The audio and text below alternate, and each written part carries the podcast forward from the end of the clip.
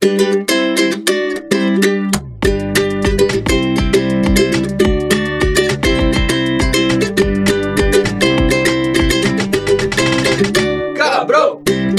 Pra você que em toda oportunidade diz que a legalização é a solução, diremos a verdade aqui no Camarão Cabrão. Eu, Eu sou o Tenente Tapece para ver a locomotiva do mundo se mover direto do nosso vagão quebrado. Buio Chapecó, Salve quebrada. Mike da Jamaica e Zanon, convidado novo na roda. Seja bem-vindo, Zanon. Suave, Salve. Zanon. Suave, galera. O Valeu. que é? Eu, eu posso chamar de Zanon mesmo? Eu vi que você tava, se identificou lá na rede social só como Zanon. Falei, acho que é assim que É o cara Zanon, gosta de ser é- chamado. Bom, um salve a todos vocês aí, a tua audiência, a galera que tá te escutando. Obrigado pelo convite. Mas é, Zanon é sobrenome, é sobrenome do pai, né? Então o pai, o pai é chamado de Zanon, eu sou chamado de Zanon e meu filho que é, é Zanon também. Então, enfim, ah, da hora. E- só o mais novo aqui escapou, que tem um apelido próprio, o nome dele é Gabriel, aí chama, a mãe chama ele mais de Biel. Mas isso é coisa da escola, né, cara? Nem, eu, nunca, eu, eu sempre chamei o meu filho mais velho, é João Pedro. Eu sempre chamei ele de Johnny. Pode crer. A vida toda eu chamei ele de Johnny. Uhum. Mas na escola chamaram ele de Zanon e ele atende como Zanon. e pega. Zanon avô, Zanon avô, Zanon pai e Zanon neto hoje. Mas é isso. Aí, você disse que tem filho e tal. é, E como não te conheço, vou perguntar, que é a primeira pergunta que eu faço pros maconheiros aqui no Camarão Cabrão. Porque eu nunca tenho um assunto específico que eu quero saber das pessoas. Então, muito tempo de maconheiro, pai? Maconha muito tempo. Muito tempo, cara, muito tempo. Eu tenho 52 anos de idade.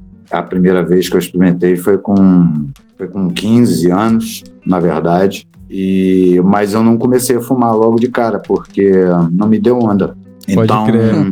eu, eu, eu experimentei aos 15 anos, a primeira vez, mas aí eu só fui começar a fumar mesmo com uma namorada minha aos 17 anos, que aí eu que aí eu, eu- tanto eu experimentei com ela de novo, me lembro que não deu onda também, mas aí uma vez na casa de uns amigos que tava uma galera e a gente tava, porra, a gente porque tinha acabado, quer dizer, tinha acabado não, eram eu acho que isso aí foi em 80, e- 81, 82, né? O, eh, se eu não me engano, Pink Floyd, Pink- The Wall tinha sido lançado em 78 e, e logo depois, alguns anos depois, veio o filme. Da época do lançamento do filme aqui no Brasil, que aí o, o- o disco bombou, sacou? Pode crer. O disco bombou e aí e, e eu me lembro, a minha primeira onda, nitidamente, cara, a minha primeira onda foi escutando Pink Floyd The Wall, aquela viagem que era um som, na época, era assim, a coisa mais louca e vanguardista que tinha na música, diferente, né?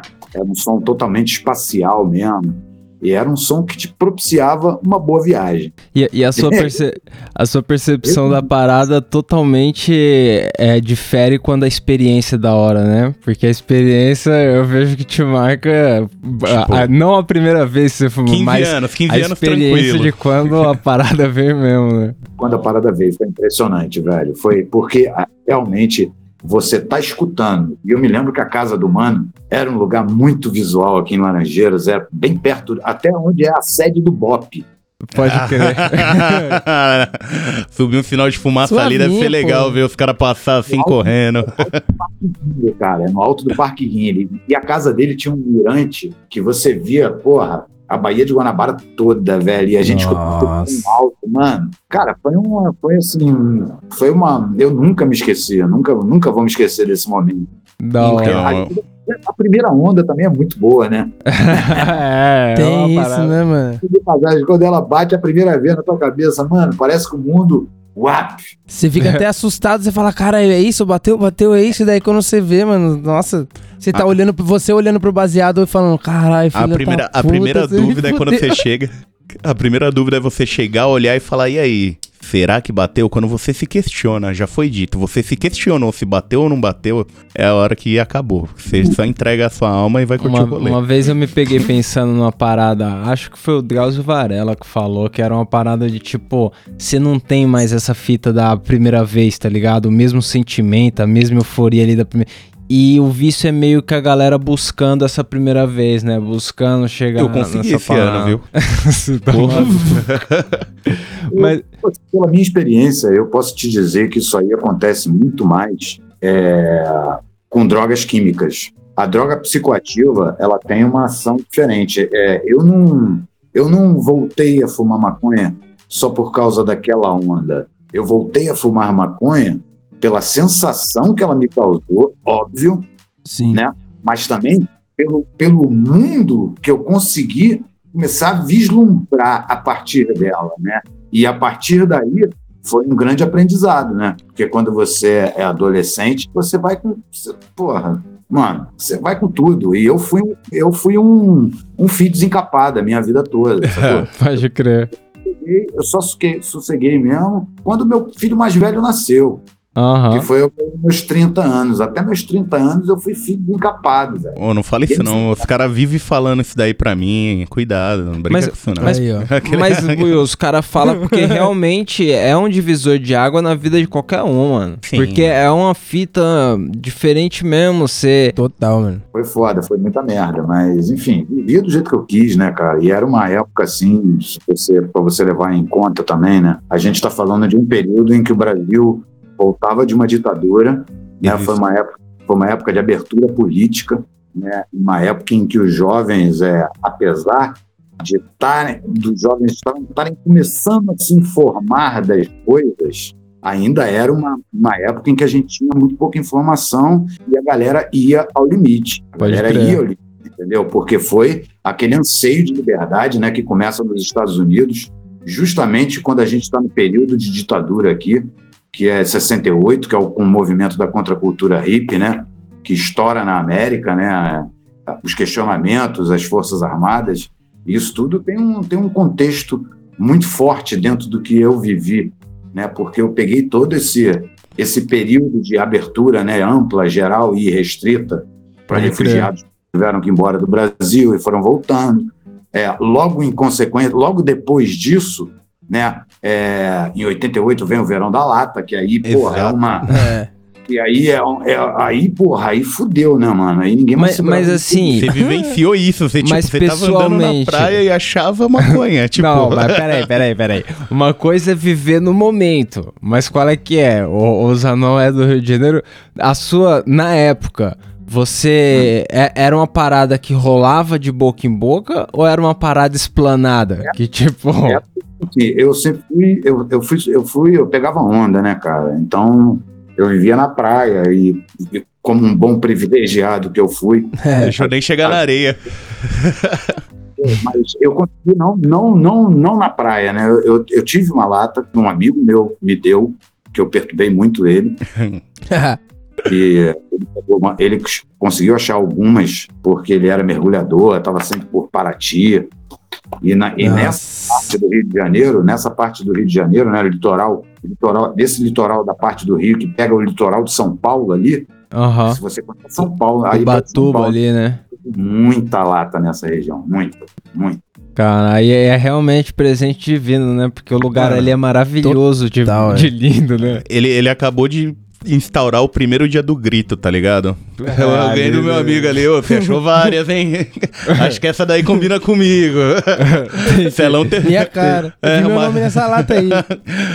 Mas Celão é algo tem uma- histórico, né? Pô. Né, cara? Assim, tipo assim, até esse período, aqui no Rio de Janeiro, a gente não tinha, a gente não fumava maconha prensada. Era Não só... fumava Nossa. Sim. chegava do sul daquele triângulo, daquele triângulo uh, pernambucano, né, que era o, uh, o Cabral Bró, que diziam Cabral Bró, no Pernambuco, e do sul da Bahia, do triângulo baiano, que era o Manga Rosa. Porque o prensado Ela- é uma parada importada, né? O prensado é o efeito colateral do verão da lata, né, velho? Hum, quando fecharam colateral, tudo. exatamente. Foi quando deflagraram, ao mesmo tempo, por coincidência, Ronald Reagan declarou em 1988 a guerra às drogas nos Estados Unidos, então eles despejaram Aí fodeu. dólares aqui nos países sul-americanos para conter a- o tráfico, né? Porque, porque o Pablo Escobar nessa época estava inundando a Flórida de cocaína, né? E, e ele conseguia dinheiro, ele conseguiu muito dinheiro da venda da maconha para cá para o Brasil. A venda da maconha para cá para o Brasil fez ele negociar muita cocaína para os Estados Unidos, enfim, para a Europa e por aí vai, né? Então, é, eu vivenciei isso tudo, né? Assim como a chegada do prensado, né? Então, isso aí tudo faz parte da, da- da biografia é, Canábica da sua vida. da minha vida, como você preferir, militante, ativista, tanto faz, né? Então, Enfim. ma- mas é, um- é uma motivação do, do momento histórico em que se vivia, é uma puta moti- motivação pra você. Eu, eu não- gosto de dizer que é o ato de rebeldia, mas pra você desobedecer ali civilmente a parada. Agora, e, e hoje em dia, velho? Hoje em dia, qual que é o, o, que te faz se colocar como ativista da parada, tá ligado? Porque eu vejo os. Assim, não o seu discurso, mas o seu modo de falar é de quem ainda briga muito, tá ligado? Você Mas o que que motiva a brigar pela caralho parada? pra- Porque, vou te falar, a gente tá na bolha aqui, a gente troca ideia com todo mundo sobre as mesmas paradas. A gente já encontrou opiniões diferentes sobre a parada de legalização, a parada de como fazer esse combate político e tal. Só que, mano, a gente vive num momento que pra mim é diferente de tudo, cara. É uma parada onde. Não sei, a, a gal- os argumentos estão parando de ser válidos, tá ligado? Não sei. A mano. galera não aceita mais nada. Qual né? que é a motivação hoje, pai? Cara, a minha motivação, primeiro de tudo, é, é o contexto da lei em si, que é um absurdo, né? Você querer proibir uma planta. Segundo, pelo motivo que foi, racismo. Racismo Exato. estrutural. Então, quer dizer, você já parte desses dois pressupostos, que vem acompanhado do quê? Da total é, poda das tuas liberdades individuais, né? De você, de você decidir o que você quer para você e o que você faz com o seu corpo, entendeu? Então eu não posso reconhecer essa lei. É, Não há como, não há como reconhecer. O que me cabe é desobedecer. E quanto artista, eu acho que eu tenho. É, é aquele papo do Homem-Aranha, né? Com grandes poderes vem grandes né? A arte, ela é uma grande catapulta de, de, de, de- de pensamento e de questionamento. Eu não posso, eu seria um covarde se eu não usasse a minha arte a favor. Eu estimulo, eu espero estimular de alguma forma outros artistas a embarcarem numa temática bem política mesmo. Porque eu acho que só assim a gente vai mudar. A gente tem que. A gente tem que é aquilo que eu te falo, cara. A minha arte, eu não me importo que a minha arte não agrade a todos, entendeu? O que eu me importo é que você se incomode com ela. Se se incomodar para o bem ou para o mal, é um problema seu, mas que você se incomode. Porque quando você se incomodar com a minha arte, a minha arte vai ter cumprido a função dela. é isso Entendeu? aí. Então, quando você toca num assunto tão relevante e tão delicado quanto, ah, quanto drogas, né? Supostas drogas, né? Porque eu não considero maconha uma droga, para começar. Nem A a maconha. OMS mais. Aliás, a maconha é a, a questão droga da maconha, além dela ser uma nuvem de fumaça, ela é um, ela é uma vírgula, né? Ela é uma vírgula, né? Porque a maconha é muito mais do que isso, né? É, A maconha, a maconha sozinha, ela representa uma ameaça ao sistema capitalista em si. É uma ameaça verdadeira. Ela é, porque você, você- como é que pode? Você imagina, por que, que a maconha, você vê, ela é muito mais caçada do que a heroína, do que o ópio, do que a cocaína, do que o crack, do que qualquer outra droga, muito mais nefasta. pode crer. E, e- e eu, eu acho que essa parada de se usar a arte né, nesse sentido, eu acho que é dar sentido ao seu trampo também, tá ligado? Porque é, é- é muito mais do que o que tá ali, tá ligado? É, a parada não é vazia, a parada tem. É, o Mike também é ilustrador, faz umas paradas. Mike, você sente esse- essa mensagem no bagulho que você passa? Você sente atingido dessa forma, galera? É, mano, então, tipo, eu sempre gostei de fazer uma arte mais levada pra esse lado, tá ligado? Pra levado mais pra mensagem do que pro resultado final da arte, tá ligado? E, mano, eu acho que isso é importante pra caralho. Por exemplo, o adesivo que nós fez lá, arrastão, homem maconha, vários bagulho na cabeça e tal. Tipo, mano, é exatamente o que o Usa não falou, tá ligado? A fita, a- o que eu sempre tive com a maconha pra mim é isso, tá ligado? Se incomoda, faz bem, tá ligado? Então, tipo, não tem que ser tabu, tem que falar, mano. Maconha, eu sempre usei a palavra pra falar de maconha, eu falo maconha, Maconha. abertamente, muito bem falado com todas as sílabas. Pra você saber que eu tô falando de maconha na rua, em público, foda-se, porque, mano, não vou falar, ah, vou vaziadinho, ah. Não, é maconha mesmo e eu tô fumando, pode pá. É. Exato. Muito obrigado. Foi Por a- anos foi eu a- luto pra conquistar esse título e eu consigo, sou merecido. aqui. Foi a fita no começo, né, que a gente Ah, tinha aloprado. verdade. Porque qual que é? Não é um- um- uma coisa única de um canal ou outro, principalmente os caras do 1-2. Os caras popularizaram o termo de maconhista que quando eu era apenas consumidor da parada, eu sentia tirar, tipo, gourmetizar a parada e tirar o significado da galera que sofreu O pela parada, tá ligado? ter, mano. A- a- todos os tapas que a galera tomou, tá ligado? Por causa que era maconheiro. E aí eu falava, não, peraí, peraí. É, nós é maconheiro, caralho. nós tudo. Nós Sim. somos maconheiro porque, tipo, É. a, a vida toda os caras trataram maconheiro como um bagulho pejorativo quando era injusto, porque os caras não estavam incomodando ninguém desde sempre, tá ligado? Não é, não é que hoje o maconheiro é o playboy que, que fuma um bagulho. Não, mano, o maconheiro é o mesmo hoje, mas é que tá começando a normalizar a parada.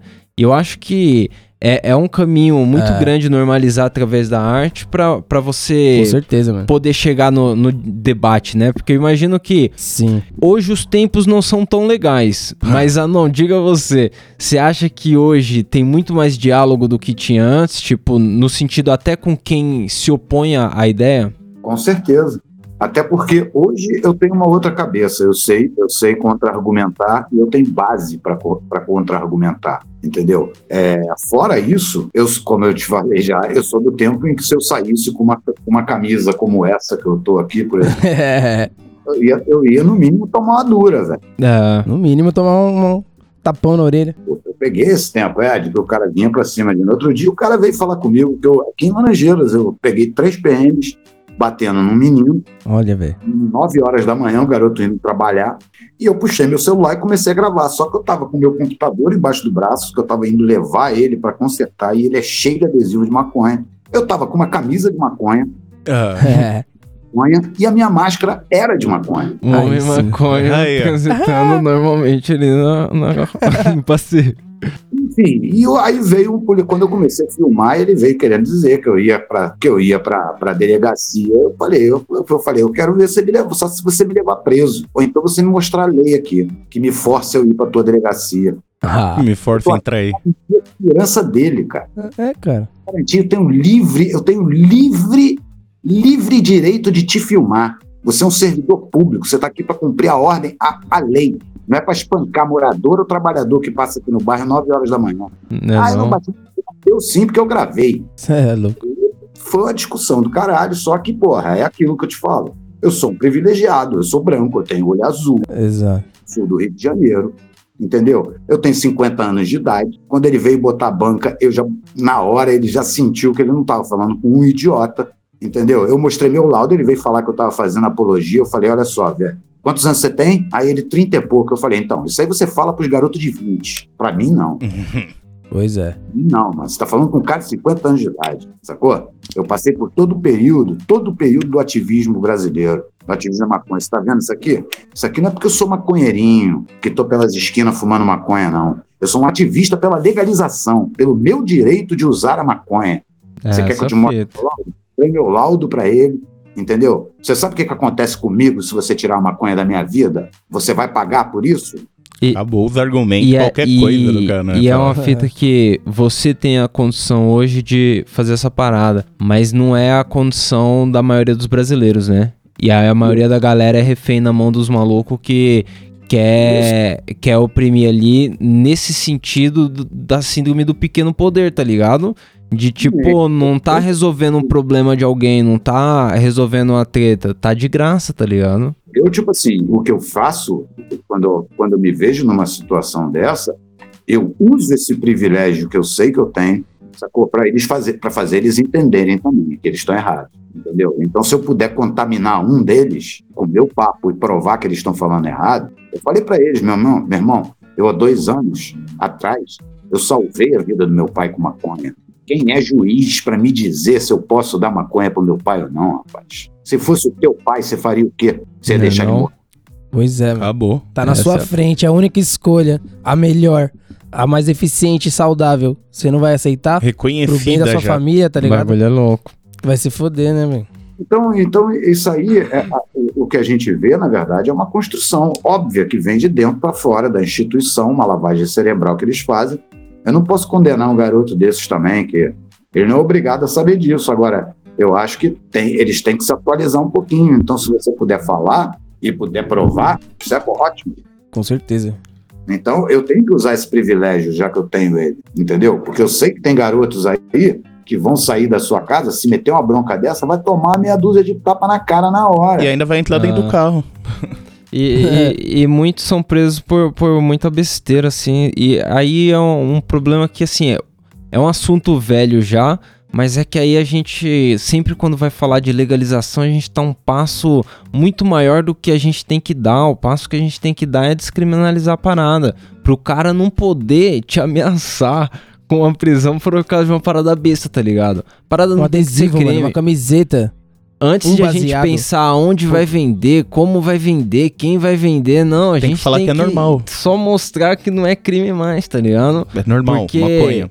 É, é e, isso passa, sei lá, por mostrar que a parada não é constitucional, tá ligado? Que a parada fere um direito essencial do, do, do cidadão. No México, né? Foi liberado exatamente por isso, né? É, então, os caras. Lá os caras. Foi através do judiciário que os caras conseguiram um- uma obrigação do legislativo de votar a parada. Eu acho que aqui no Brasil só vai legalizar a partir de uma ação do STF.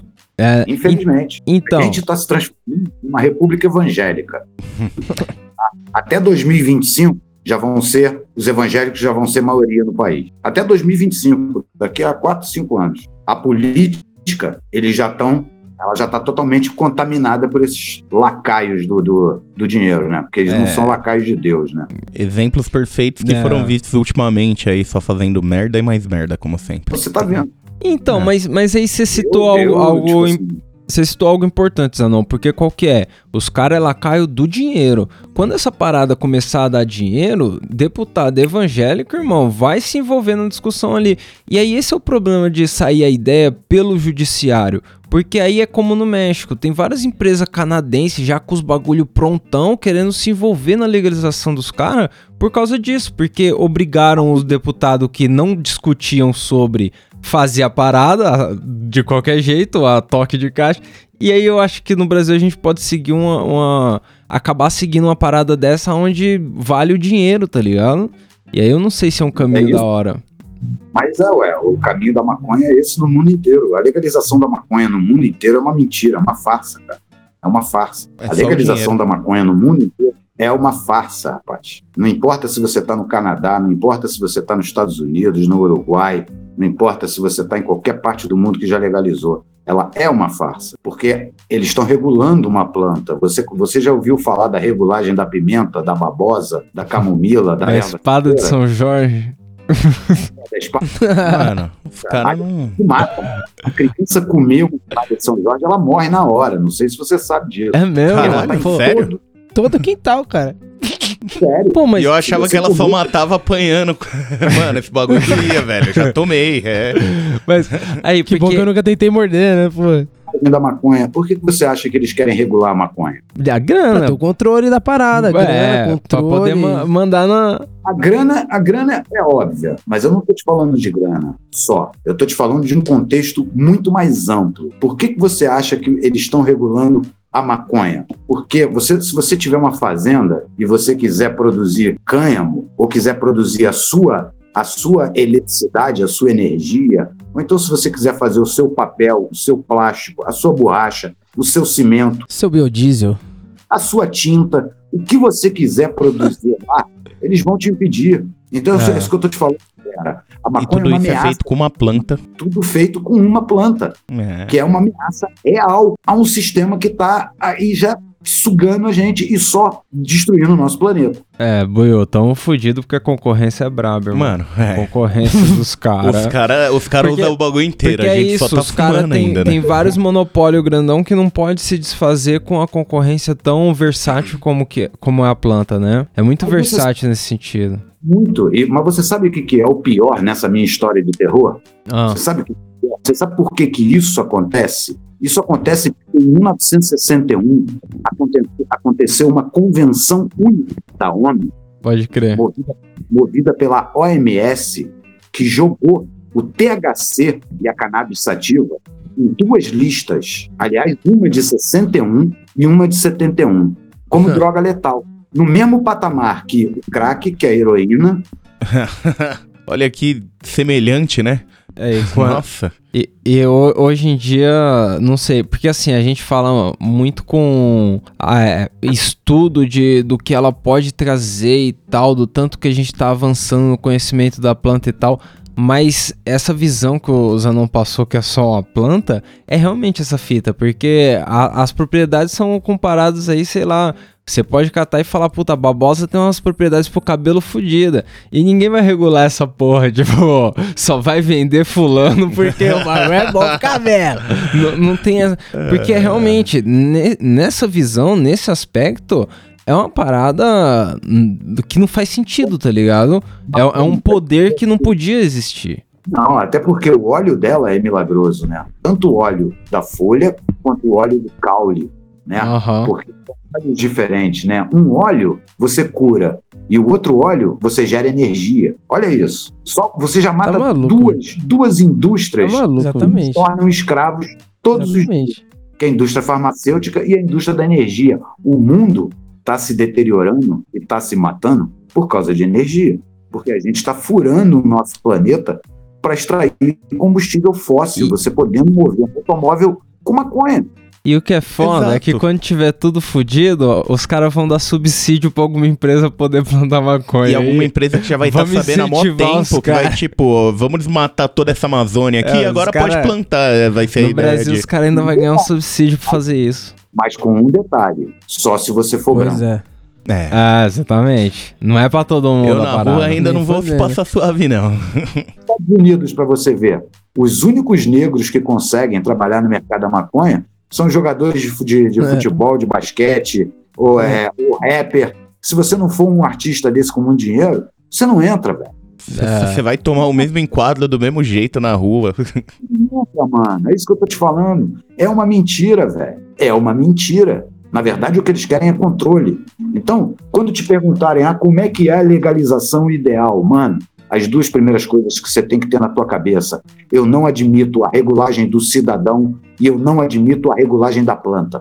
E aí, quando você toca nesse ponto, eu acho que a sua opinião deve ser que é um absurdo a maior parte do, por exemplo, assim como vai acontecer no México agora, já acontece no Uruguai de que todo maconheiro vai, vai consumir a parada, vai ter que comprar em algum lugar e precisa ser registrado em um órgão governamental. Isso é doideira, né? Você tem que ter um atestado de que eu quero usar a droga aqui, ó. Boa, galera. É, é droga, é como cheques. Se, é como se você estivesse criando um banco de dados ali, um, um, banco de usuário de maconha. E aí não faz sentido nenhum, porque você tá tratando como algo excepcional. E, e não é isso que a galera quer, tá ligado? Pelo menos não é o que a gente quer. Pelo menos não é o que a gente é. espera. Não é o que a gente precisa, não é o que, é, que uma as coisa, pessoas uma precisam. Né, que você pode jogar em qualquer terreno aí e vai nascer. Quer dizer, você vê isso com a pimenta, volta a repetir, com a babosa, não. com a... Não, mano.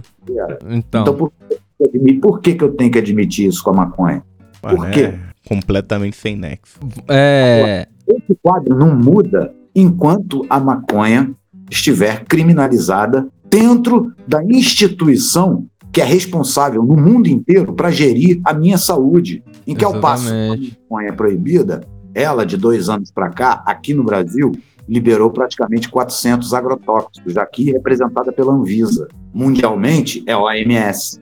A OMS, ela dispensa toda a culpa do, do corporativismo quando ela traz para ela a responsabilidade de uma mentira. Ela assina uma mentira. Ela diz para a ONU que a maconha mata isso é uma mentira. mentindo. Isso é uma mentira consciente que perdura mais de 70 anos.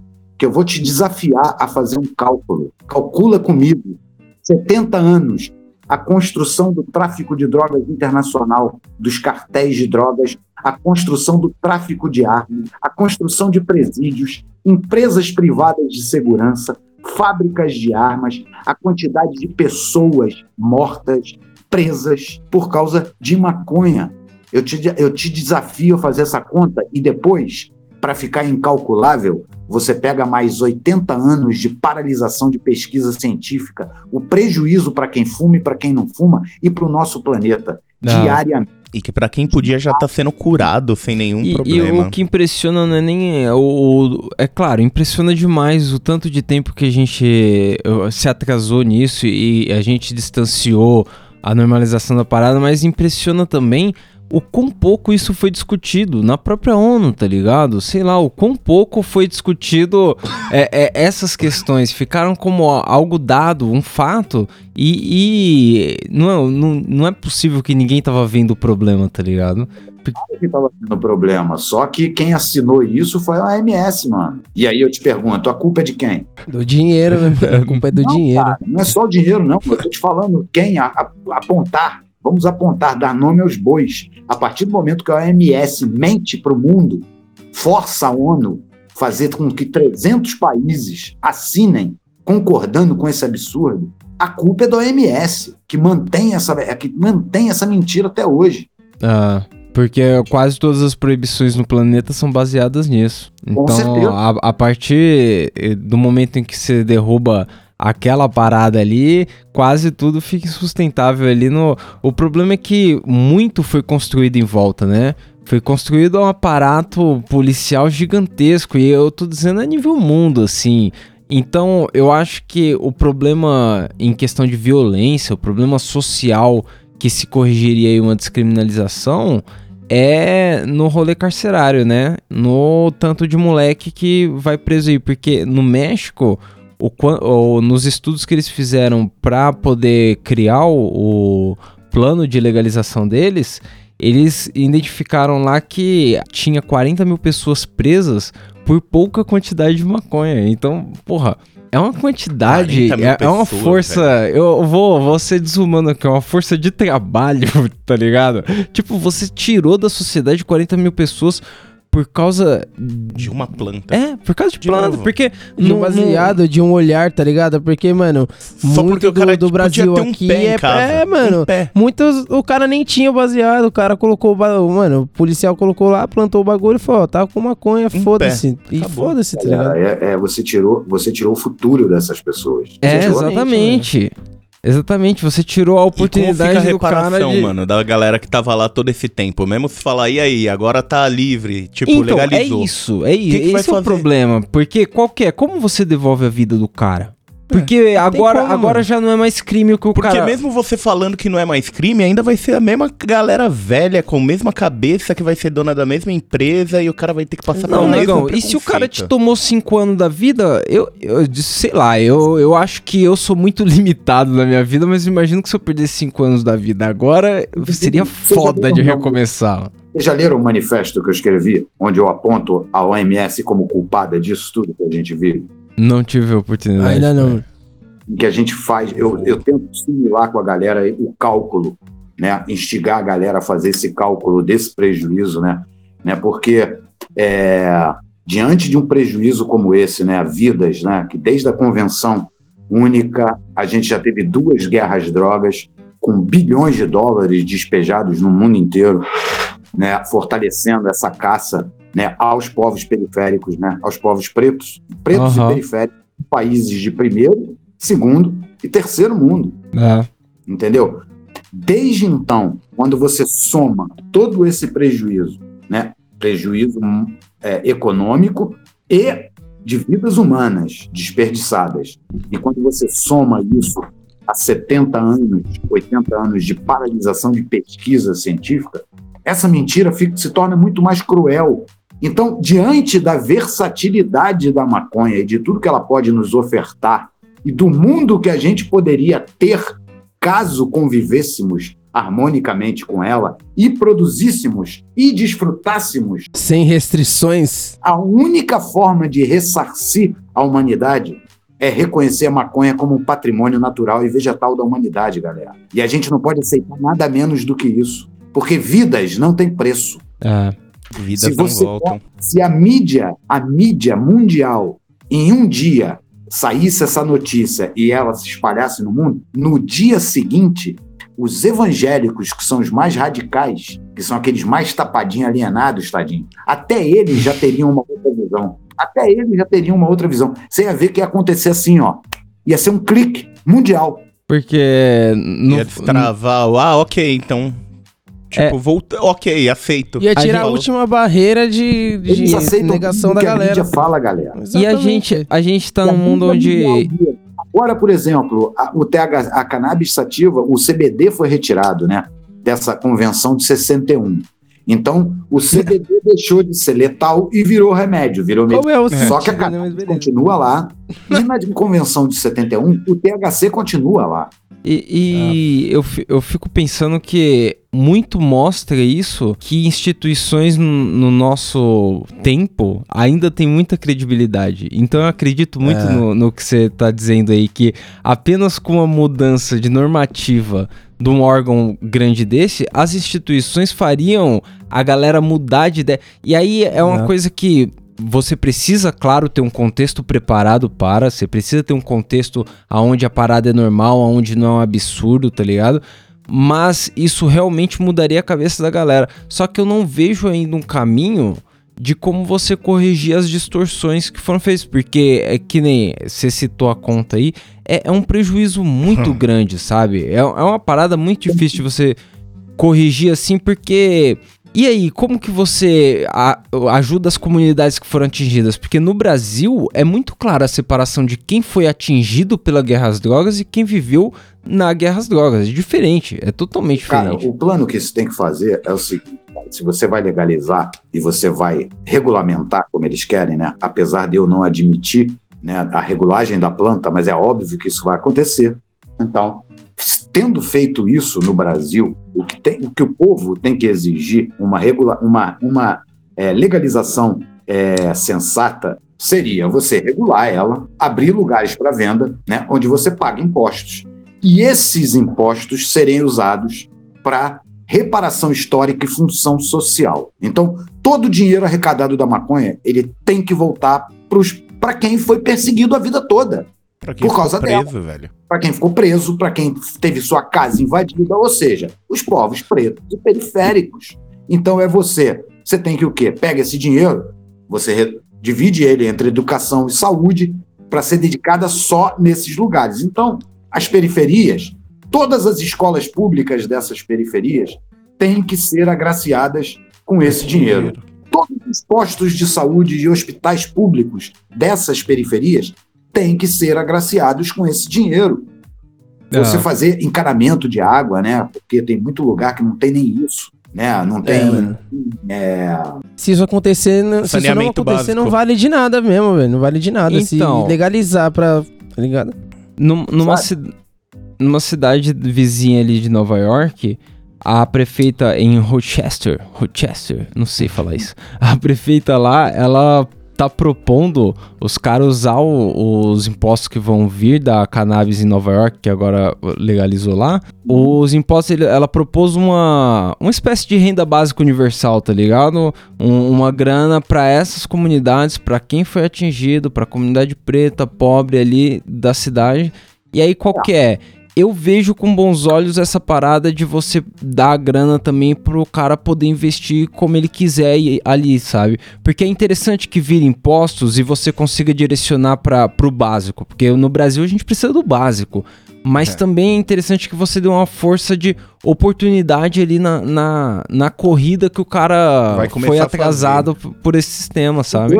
E não só isso, né? E botar na rua imediatamente, é, é cancelar, suspender, apagar todos os condenados por tráfico de maconha, pelo menos os Com que não estavam com arma na cintura, que não estavam envolvidos com crime. Exato. Porque não tem nenhuma outra acusação. Que é 60 ou 70% da população carcerária brasileira, se eu não me engano. O cara que foi pegou com aquele baseadinho. isso, é, é uma galera Nossa. que não foi julgada. É uma galera que tá presa provisoriamente É, aí. esperando. No meio de uma não- pandemia, tá presa num lugar que não tem É. estrutura pra nada, É um só por causa de uma planta, caralho. repito, E por isso, causa de uma Isso aí é planta. o, é o que mais- problema no Brasa. O problema É, no Brasa... mano. Quantas fotos de apreensão você não vê que os caras tiram, colocam no capô lá um baseado, um chavador, um isqueiro e uma smoking, tá ligado? E É, foda-se. Prende o nossa, cara. mano. É, cara. E, e, e 70, 80% dessa população, desses 60% que foram presos por maconha, são, são pretos.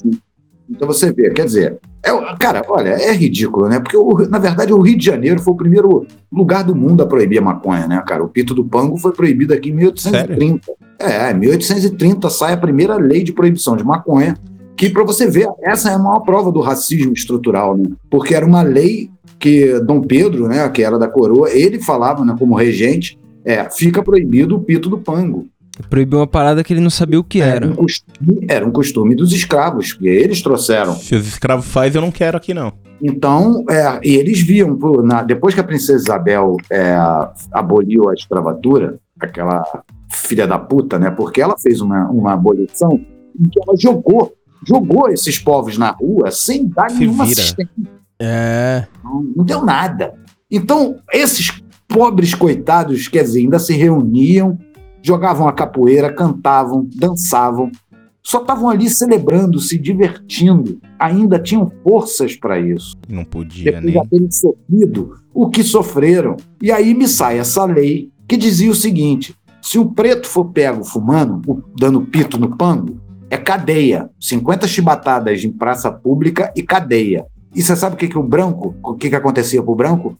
Ele pagava uma multa, ele pagava uma multa e ia embora. A lei nasceu assim. O preto tomava 50 chibatadas, não importa se era escravo ou não. Quer dizer, se era escravo, não, porque escravo nem podia Já estar não ali, né? existia mais, É, não teoricamente. 50 chibatadas e cadeia depois. E, Pelo e menos aí- três, três dias preso. E é, um, é uma parada estrutural do, do sistema, porque a gente tem várias leis assim, tipo lei de vadiagem, tá ligado? Vários bagulhos assim. que é totalmente racista, é totalmente certeza, higienista, tá ligado? É, é uma parada. A gente tem vários exemplos assim no, no Brasil em que a gente, infelizmente, eu acho que você tenta discutir a planta, mas não, é impossível discutir a planta se você não discutir todo o contexto que tem em volta dela. Porque é, é só um instrumento, tá ligado? É só um instrumento Exato. que os caras usaram ali pra exercer poder na parada. Não, não, nunca foi um, um argumento é, sólido, sabe? Nunca foi um argumento sólido a proibição da E parada. é aquela coisa, é igual mostrar alho pro vampiro, os caras se encolhem e saem correndo, né? A planta dá pra fazer tanta coisa. A luta é para poder plantar uma planta. Analisa bem, essa- É, mano. É. analisa bem o quão ridícula é essa frase. Eu, Ah. eu- eu- eu fico com vergonha. Eu fico com vergonha. Sinceramente, isso é, isso é uma vergonha. Não tem outra palavra. Entendeu? É. É só uma planta. É, esse é o Brasil, meu. Esse é o Brasil que nós estamos.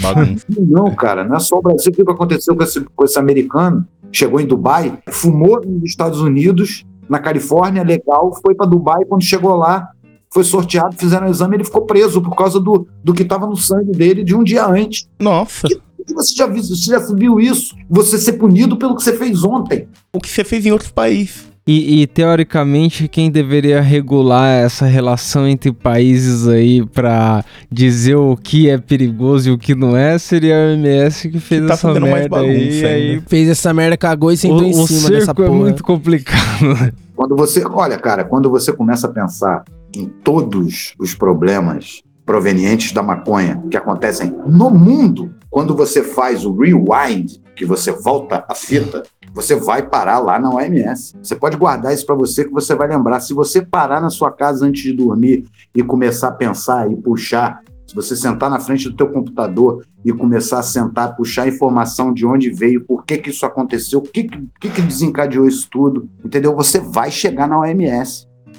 Mas e Porque aí? Foi a ferramenta do racismo e dos pequenos grupos que comandam o mundo, que são as grandes corporações, que são elitistas e estão na mão dos brancos, óbvio, que promoveram essa proibição e foram através da OMS. Isso começa com uma campanha, 1930 e pouco, em Nova York, no New York Times, um jornalista que eu não vou me lembrar o nome dele, mas ele era simplesmente casado com a filha do dono da Dupont, que é a maior fabricante de algodão do mundo. Aí, lógico, é. Esse cara deve ter fechado o cu quando ele ouviu falar sobre a maconha.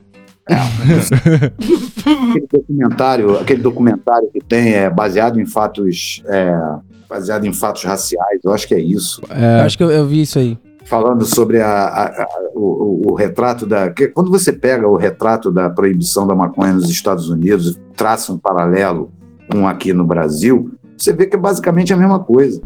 Racismo estrutural puro. Não há outro lugar. Entendeu? E ele começa é, é, tão explícito no filme, que no filme ele deixa claro que os, os maridos se sentiam incomodados com as mulheres que ficavam é. encantadas com os músicos de jazz. Eles Exato. se sentiam cansados porque, porque, olha isso, cara, olha que loucura. Porque os caras ainda tinham a fama de ter pau grande, os negão, né? Talentosos pra caralho, sacou? Eram artistas. Olha isso. A loucura, o filme descreve essa é. loucura, essa loucura racista do homem branco com, com, com os pretos, cara, com os povos pretos, cara. Assim é. como foi aqui no Brasil. Assim como foi aqui no Brasil, que os negros ficavam jogando capoeira. E, porra, imagina só, corpo de capoeirista, tu já viu como é que os caras ficam, né? é, os caras ficam desenhados, rabiscados geral, velho. As branquinhas vão passar e ia ficar como? Ia ficar, porra. Naquela época, ainda sem camisa, os caras lá tudo é. vestido com armadura, carapuça, roupa de couro. Barriga de cerveja. O, o Mike é. já comentou em outro episódio aí que os, os brancos também não sabiam dançar, né, mano? E aí ficava é, não sabia dançar, caras... não sabia, não tinha a mesma ginga, o mesmo papo dos caras, porque a maconha, querendo ou não, abre a mente, né, velho? Foi o que o Zé não falou. Mas... Ele começou a fumar e ele continuou, porque, mano, abriu a mente. Eu tenho certeza que todos vocês aqui também, velho. Quando começou a Nossa. fumar, você começou a ver o mundo de um outro jeito, tá ligado? E isso assustava os caras, velho. E assusta Mas... até hoje. Eu tenho vergonha, de, infelizmente, eu tenho vergonha de ser branco, porque o que o homem branco faz no mundo realmente é só cagar. É foda, é foda. É pesado. Sabe? Então, Zanon, mas assim, a, a gente é, essa discussão é uma discussão que a gente tem toda hora, mas nunca, nunca é, é, demais, tá ligado? A gente tem que colocar na mesa que a proibição é uma parada racista, tá ligado? Com é uma certeza. parada feita a partir do MS mesmo. É uma parada que eu, eu consigo enxergar esse seu ponto de vista com muita clareza. E é da hora a gente colocar isso. Mas para onde vai? Porque qual que é? Os movimentos antirracistas aí, eles pegaram, tá ligado? No, no, nos últimos tempos. O mundo parece ter uma, uma direção, tá ligado? Por mais difícil que esteja ah. a situação, mas o que, que vocês acham? Pra onde Desculpa, vai? Tipo, a gente. Você fala, pegou tudo, mas parece que semana passada teve um caso semelhante, igual do George Floyd, a menos de 2 km da onde aconteceu. Então, mano, o que, que adianta, tipo, falar vai mudar é... e vai continuar a mesma coisa? Tipo. Só é um breve suspiro na minha cabeça, eu vejo. Sei lá. Você acha que o, o futuro ainda vai piorar muito para melhorar? É, acho que sim, com certeza, velho. A gente tá no começo do caos, né? A gente tá a só gente... no começo do caos, entendeu? O caos ainda não começou. Mano, é, é loucura, cara. É que nenhuma brisa forte aí, psicodélica, você toma uma parada e aí quando você vai chegando lá, você sente uma turbulência interna, tá ligado? Você começa a ficar preocupado, você fala, caralho, o que, que eu fiz e tal. E aí do nada você chega numa parte muito legal, mas mano, essa turbulência aí ainda não chegou, só começou, e, né? infelizmente ela é necessária. É, velho, eu olha, eu não sei, eu não, eu não sou dos caras mais otimistas, não, sabe? Eu, eu trabalho muito com a realidade, eu sou, eu sou um cara ateu, eu sou um cara cético, e sou um cara muito pé no chão, racional, apesar do meu lado artista. Eu, eu aprendi, eu aprendi a viver a realidade quando eu me tornei ateu. Então, mano, eu não tenho muita. Eu não tenho, como um bom cético, eu não tenho muita. É, muito. muitas esperanças fé. de uma melhora, não, cara. Eu só vejo a gente piorar, infelizmente, né? E, Bom. Nos resta Mano, resistir, Mas é uma, uma então. hora vai explodir, velho. Uma hora vai explodir, não tem como. É isso aí. Os caras. Os caras cagaram e sentaram em cima. Eu não sei, né? Você que teve filho aí já deve saber que se o cocô fica muito tempo ali, mano, sai, vai sair fudido, vai sair cocô zoado aí. Então, mano, alguém vai A se fuder alguma hora. Zoado, vai... Mas assim, é uma parada que eu, eu, eu sinto que só vai acontecer em gerações, porque a, a, gente meio que tá começando uma parada agora, tá ligado? Que, é, que ele falou, mano, começo do caos e tipo, até isso, até essa parada mudar, mudar o número de pessoas que pensam daquele jeito, tá ligado? Conseguir realmente descriminalizar a parada, eu tenho certeza vai ser uma parada de Nossa. gerações, gerações. Isso pode você pode pá. Sabe qual é o problema? O problema é que o, o papo urge, né? O, é, tipo assim, o, esse, esse, a gente fica nessa, né? Você vê as Nações Unidas toda hora se reúnem, blá blá blá, para falar do ambiente, sendo que já está provado que daqui a 30 anos a temperatura do planeta vai subir 2 graus. Isso já representa 40% de morte do planeta todo. É, Planta, porque já, animal, já desequilibra tudo. a parada toda. Tudo morre. Sacou? Então, quer dizer, isso é pra ontem, velho. A gente não tem mais tempo. É. A gente não, Não. tem mais. E o problema das pessoas, sabe o que, que é? É o negacionismo. É, isso falar que mesmo. ainda tá tudo ok. É, é falar que a parada é. é É aquele gif do cachorro do bar, a minha vida tá ok, com o bagulho tudo pegando fogo, ele aqui, ó, só segurando o copo. E aí eles, eles te empurram, eles te empurram ainda uma figura divina que você tem que aceitar ele, que senão você vai queimar no inferno. Quer dizer, te empurram um combo de culpa, medo, dor. que se você estiver com aquilo, você tá fudido. Exato. Então você se ajoelha para esse Deus, para esse fantasma, né? E as pessoas ficam anestesiadas. Ao, passar, ao paralelo a isso, eles te botam é, as festinhas de final de ano, os, os, os, é, os feriados, te dão é, um carnaval, te dão um campeonato de futebol para você se distrair e foda-se, mano. E você sai da sua casa, passa por uma senhora pedindo esmola e você é incapaz de olhar para a cara dela. Essa é a fita, deixar aonde o que estão tornando as pessoas, tá ligado? Porque isso tem um efeito colateral pesado no indivíduo também, tá ligado? É um movimento coletivo que no indivíduo faz um estrago psicológico mesmo foda, porque essa é a fita. A gente começa a normalizar umas paradas absurdas pra caralho, e aí Sim. daqui a pouco ninguém tá vendo o, o caos, Mano, tá ligado? Acontecer em Não dá volta. pra seguir nada. Vira o velho. cachorro mesmo do meio. Não tem o que fazer, velho. É a só gente é, a gente é realmente, a gente nasce, né? A gente nasce sendo, sendo desligado da nossa essência, né? Para você ver, por exemplo, vou te dar um exemplo bem básico disso que eu estou falando. Quando você leva o seu filho, por exemplo, num parque, ou vocês podem ter também essa memória, porque eu tive essa, eu tive essa memória infantil de chegar num parque, né? E, e quando você vê aquele gramado lindo, a primeira coisa que tu encontra é uma placa escrita assim: não pise na grama. É. Como se você não pertencesse à terra. Isso na cabeça de uma criança, tá mais que errado. criança nessas bases, é você romper com o mais básico que existe em nós, que é o nosso vínculo com a terra. Sacou? Isso é uma crueldade. É a mesma coisa que você impor a sua religião a uma criança. Você botar o seu filho numa aula de catecismo, onde ele vai ouvir do professor que ele tem que aceitar Jesus, porque se ele não for bom, ele, vai, para o inferno. E, e Falar isso para uma criança de seis anos, isso é crime.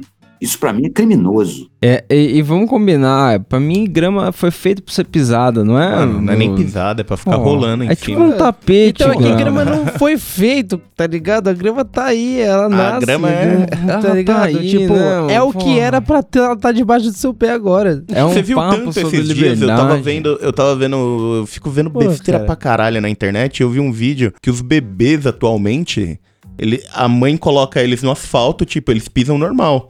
Aí quando vai botar na grama, as crianças encolhem o pé, não encosta na Ah, grama. para, É para, sério? para. Que É, não, As criança crianças- gosta mentira. do Mano, asfalto, vô. As crianças não encostam na grama. O asfalto é zoado em qualquer, qualquer É jeito, né? sério, velho. Nossa, eu Mas vi aí, esse vídeo e mano? eu falei que bizarro. Se você for olhar, por exemplo, Nova York, mano, eles têm muito pouco espaço verde. Tem o Central Park ali, mais umas praças, os bagulho, mas tipo assim, não existe mais local pra construção. Só se você derrubar um prédio ali. É, até É, porque Natal também é uma ilha, né? Bem pequenininha. Não, É. é, Eu já cheio com gente pra caralho. Mas, mano, imagina você crescer nessa ilha que é só concreto. Eu posso te dizer, eu morei lá um ano, eu posso te dizer. Pô, mas Pode pá. o parque, né? Que chega também final de semana, vira uma praia, né, velho? Nossa, deve ser Vai praia a cidade grande inteira total. pro mesmo lugar, tá A ligado? galera atravessa a rua lá como se estivesse nos quiosques da Praia Grande dia Já é 29 de perigoso lá, dezembro, é irmão. perigoso. Tá louco? Dia de semana em Nova York, você vê gente chegando lá com uma linha. Eu vi isso em 93. Eu... chegando com uma malinha 007, o cara chegando de terno e gravata. Aí o cara vai, tira a gravata, tira a camisa social, tira a calça, fica só de sunga, estende uma toalha que ele tira da maletinha, bota a roupa, pega um solzinho, da hora do almoço, lendo um livro, com, com escutando um som, sacou? Pega um sol ali, deu a hora do almoço, come uma paradinha que ele mesmo já leva. Mano, Te- teve uma época que a galera tava metendo um louco de tomar um sol na Paulista. Mas Tava. começou a passar uns caminhão ali fumaçando, irmão. Ninguém aguenta.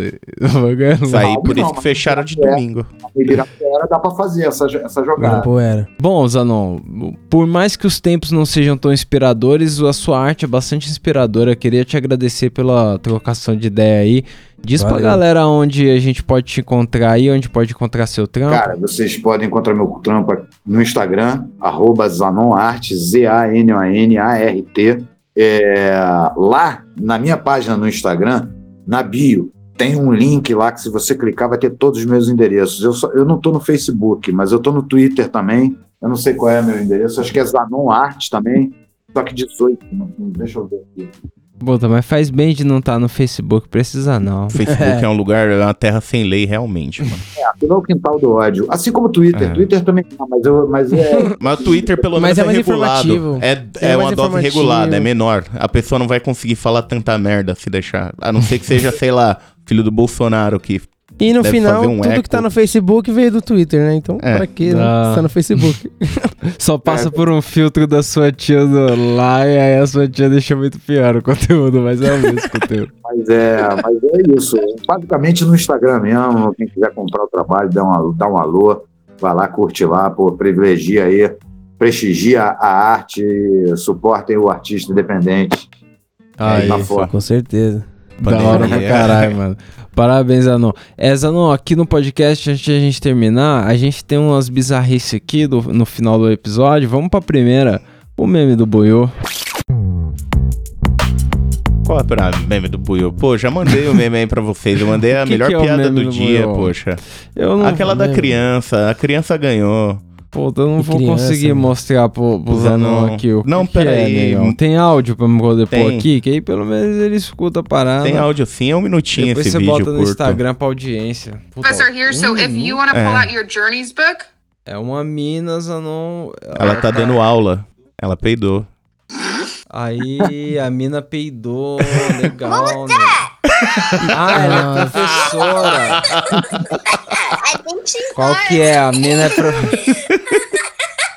As crianças, as crianças sacaram que ela peidou. né? É, Já era. então hashtag Imagina o resto do ano dando aula. A mina tá tentando ficar quieta. O resto da vida, essas crianças vão crescer ali na escola, irmão. Mano, é aula online. O resto do ano é a mesma professora.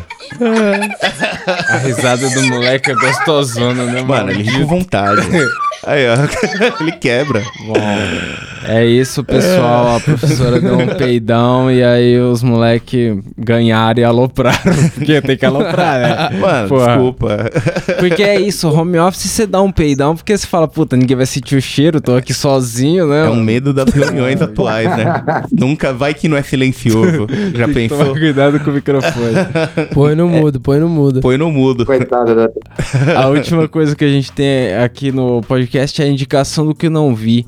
Qual que é? Aquele momento que você tá lá no Netflix, ou se não lá na televisão, no Ou YouTube, aonde você estiver usando lá, e aí você viu uma parada que você queria muito ver e não viu. E aí eu queria que você indicasse pra audiência aí, algo que você quer ver, você viu lá, ou se não, algo muito ruim que você não quer que vejam. Fala, não vê isso, gente. não Pelo amor de também. Deus, esqueça isso. Pô, caramba. Cara, você tá perguntando isso pro cara errado, porque eu, não, eu não tenho televisão, Netflix, eu não, não assino Netflix, não assino essas paradas. Eu sou, eu sou meio chato, né, cara? Olha, sei lá, cara, não sei. Eu- Indica olha, um se dos livros que uma- você leu e Um você livro, então uma é... música. É, qualquer coisa, cara. Então, é, eu, eu ia te perguntar isso, não poderia ser um livro. Um livro que, pô, mudou a minha vida, que é um livro de um, de um poeta da Beat, um, um po- poeta beat, né? Da Beat Generation, né? Que é aquela Pode pá. anos Pode 50 crer. da, da, da poesia americana, chamado Jack Kerouac. Ele tem um livro chamado On the Road, né, na estrada. E esse livro, na década de 90, ele mudou a minha vida. Né? No começo da década de 90, ele mudou a minha vida e, e eu caí na estrada por causa desse livro. Né? Então, é um livro que eu recomendo, que é um livro de verdade. E um filme que eu recomendaria, é, que vai mais ou menos na mesma linha, na mesma linha porque se trata também de um filme, é, um road movie, né? Na verdade, o, outro, o Jack Kerouac escreveu um, um road book, vamos dizer assim. E ele é um cara doido, ele demorou praticamente 20 anos para editar esse livro, porque ele não escrevia em laudas, em folhas, né? Ele comprava rolo Caraca. e Como é não- que é? é, ele comprava, ele comprava como se fosse um rolo de papel higiênico, só que de- do- da largura de um A4, e ele metia na máquina dele e ele escrevia sem interromper. Então ele criou um Nossa, hábito mano. de escrever. É, ele praticamente não pontuava e ele não admitiu revisão do livro. Ele Pode fez crer. livro à base de muita droga, muito, muito É. podélico, sacou? Mas é uma puta cabeça, é um puta poeta. Eu sugiro aí Jack Kerouac on the Road e o filme Easy Rider, né? Sem Destino, com Dennis Hopper e o Peter Fonda, em que eles pegam duas motos e, e caem na estrada sem destino. Esses são dois para dar uma, uma expandida e dar uma, uma abertura no cérebro da galera. É um bom Tá começo. vendo? Pra expandir os Vou dar uma olhada horizontes. nesse. Vocês têm alguma Pô, indicação? dessa vez eu não tenho, meu. Eu vi Eu tudo que eu queria tô ver sem, ultimamente. Eu Eu tô tô sem ainda. indicação. Você tem alguma É, não, indicação, tô Mike? Só, tô só desenhando e é isso aí, tá ligado? Bom, então Ô. se, se não temos mais, nos resta dizer pra galera seguir lá Arroba no... Camarão Cabron ou mandar e-mail no não vai ter futebol arroba gmail.com e o Telegram também é t.me barra Camarão Cabron. E aonde eles podem pagar a nossa droga, Mike? eles podem pagar no picpay.me barra camarão cabrão, caralho. Droga, só eu É isso esqueço aí. sempre Ou lá no esse, Patreon, mano. não sei quem que for, Ah, né? agora, agora, se a polícia estiver Pá. ouvindo, é modo de falar, é uma Modo de contribuição falar. pro podcast. É, É. uma É. coisa que foi. Bom, é isso, pessoal. Muito obrigado, Valeu, Zanon. Zanon. Da hora demais Valeu, o mano. papo. Prazer. aí. Tamo junto Valeu. demais, hein, mano. Prazer falar com vocês, um abraço forte, muito obrigado aí pela oportunidade, tá bom? Pô, a abraço, gente mano. agradece. É. Valeu. Um abraço em todos.